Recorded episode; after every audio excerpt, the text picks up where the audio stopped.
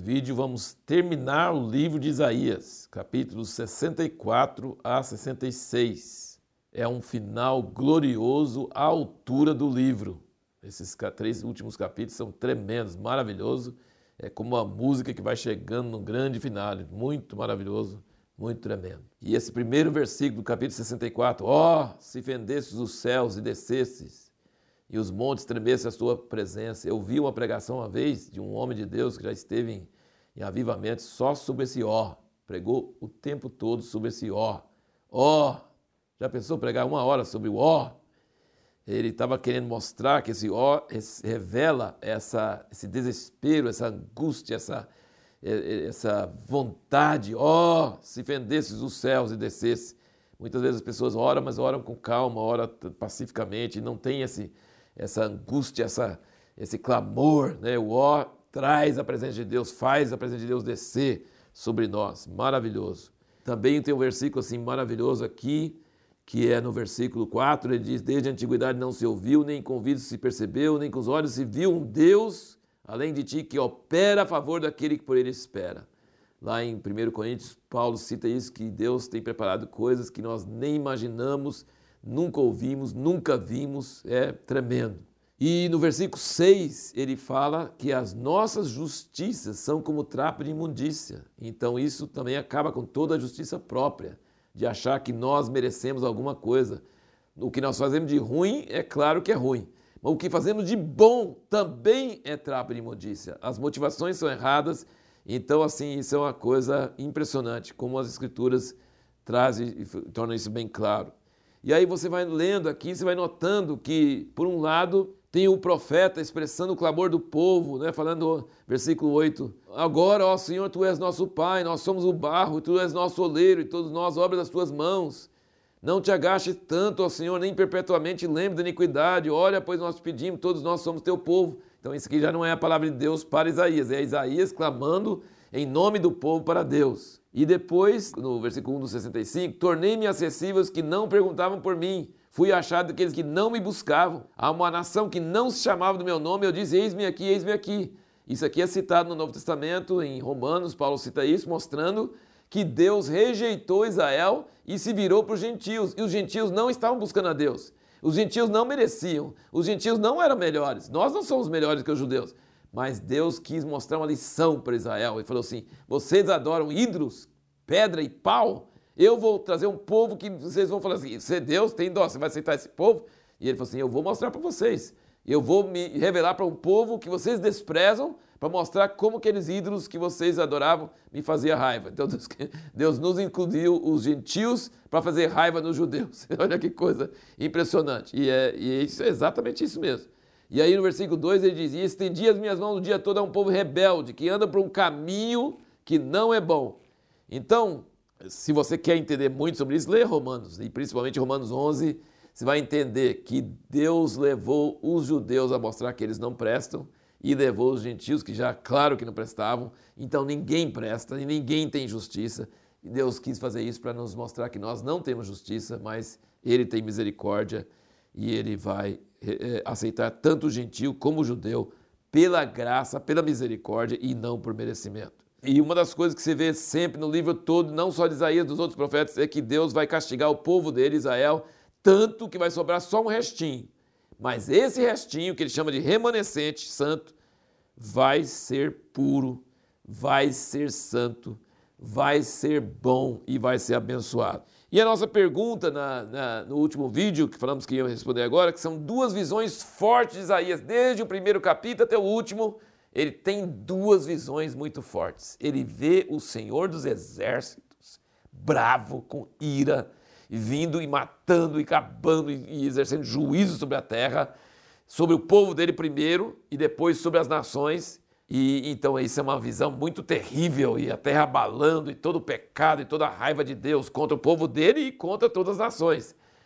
Isso é uma visão. E a outra visão ele vê o lobo e o cordeiro deitando juntos, o leão e o bezerro, o menino brincando na cova com a cobra venenosa, paz, o braço do Senhor, o, o, o renovo de Jessé, reinando com graça, com amor e nunca mais Deus irando e nunca mais tendo nenhum problema e até sendo cheio da glória do Senhor.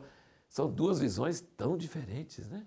Parece até contraditório, mas não é, porque é necessário essa visão terrível de juízo para limpar a terra, para então vir o segundo visão, que é essa visão de glória eterna, de paz eterna, de shalom de verdade, com harmonia, paz, justiça e nunca mais tendo nada de ira de Deus, e nem de violência, e nem de pecado, e nem de doença, e nem de dor, nada disso. Então essas são as duas visões, você vai ver no livro de Isaías inteirinho, e às vezes ele muda de um para o outro, de outro para um, o tempo todo, e aqui no fim não deixa de ser a mesma coisa. E você precisa entender que em Deus tem essas duas coisas: ira e justiça, e amor e misericórdia. E Deus nunca vai deixar de ter. Só que na vida eterna, toda a ira de Deus vai estar no inferno, e todo o amor de Deus vai estar no céu, no paraíso, na nova terra e novos céus. É, é duas coisas totalmente diferentes, mas tem as duas coisas. Então, dá só uma olhada, só para dar um exemplo aqui, no capítulo 66, o último capítulo, o versículo 12, ele diz: Pois assim diz o Senhor: Eis que estenderei sobre ela a paz como um rio, e a glória das nações como um ribeiro que transborda. Então mamareis ao colo, vos trarão, e sobre os joelhos vos afagarão. Como alguém a quem consola sua mãe, assim eu vos consolarei, em Jerusalém vocês serão consolados. Isso vereis, e alegrar-se-á o vosso coração, e os vossos ossos reverdecerão como a erva tenra. Então a mão do Senhor será notória aos seus servos, e ele se indignará contra os seus inimigos Pois eis que o Senhor virá com fogo, os seus carros serão como torvolinho, para retribuir a sua ira com furor, a sua repreensão com chama de fogo. Porque com fogo e com sua espada entrará o Senhor em juízo com toda a carne, e os que forem mortos pelo Senhor serão muitos. Olha, você viu como é que mudou? De uma cena de, de paz e consolo e graça, depois para ira e morte e sangue e juízo. Né? Você vai ver isso direto. E aí no versículo 22 ele diz: como os novos céus e a nova terra que ele fazer durarão diante de mim, diz o Senhor, assim durará a vossa posteridade e o vosso nome. E aconselhará que desde uma lua nova até a outra, desde um sábado até o outro, virá toda a carne adorar perante mim, diz o Senhor. Que mensagem, que maneira maravilhosa. Mas depois sairão e verão os cadáveres dos homens que transgrediram contra mim, porque o seu verme nunca morrerá, nem o seu fogo se apagará.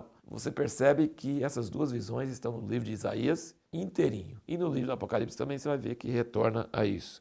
E isso é por causa da própria natureza de Deus. Uma última coisa também que eu queria comentar é que você vai notar, isso é no, no, nossa intenção não é falar sobre escatologia em si, mas aqui menciona bastante coisa. No capítulo 65, versículo 17 diz: "Pois eis que eu crio novos céus e nova terra, e nova haverá lembrança das coisas passadas, nem mais se recordarão." Versículo 19: "Nunca mais se ouvirá nela voz de choro nem voz de clamor." Não haverá mais nela criança de poucos dias, nem velho que não tenha cumprido seus dias, porque o menino morrerá de cem anos, mas o pecador de cem anos será amaldiçoado. Edificarão casas, habitarão, plantarão vinhas e comerão o fruto delas. E aí, mais para frente, ele diz, 24, Quando será que antes de clamarem eles, eu responderei, estando eles ainda falando, eu os ouvirei. O lobo e o cordeiro juntos se apacentarão. O leão comerá palha como o boi, pó será comida da serpente. Não farão mal nem dano algum em todo o meu santo monte, diz o Senhor. Então, aí você pergunta, mas é novo céu e nova terra, mas ainda vai ter morte, morre com 100 anos, o pecador, ainda vai ter um pecador e tal. Então você percebe que existe uma confusãozinha ali, mas lá no Apocalipse a gente começa a entender mais que existe mil anos, Jesus volta na segunda vinda, aí tem mil anos do governo dele a partir de Jerusalém, e ele vai governando junto com os vencedores até que os inimigos todos sejam colocados debaixo de seus pés, e são muitos inimigos, desde a barata e o piolho, e o vírus do coronavírus, e sei lá, câncer, até a morte.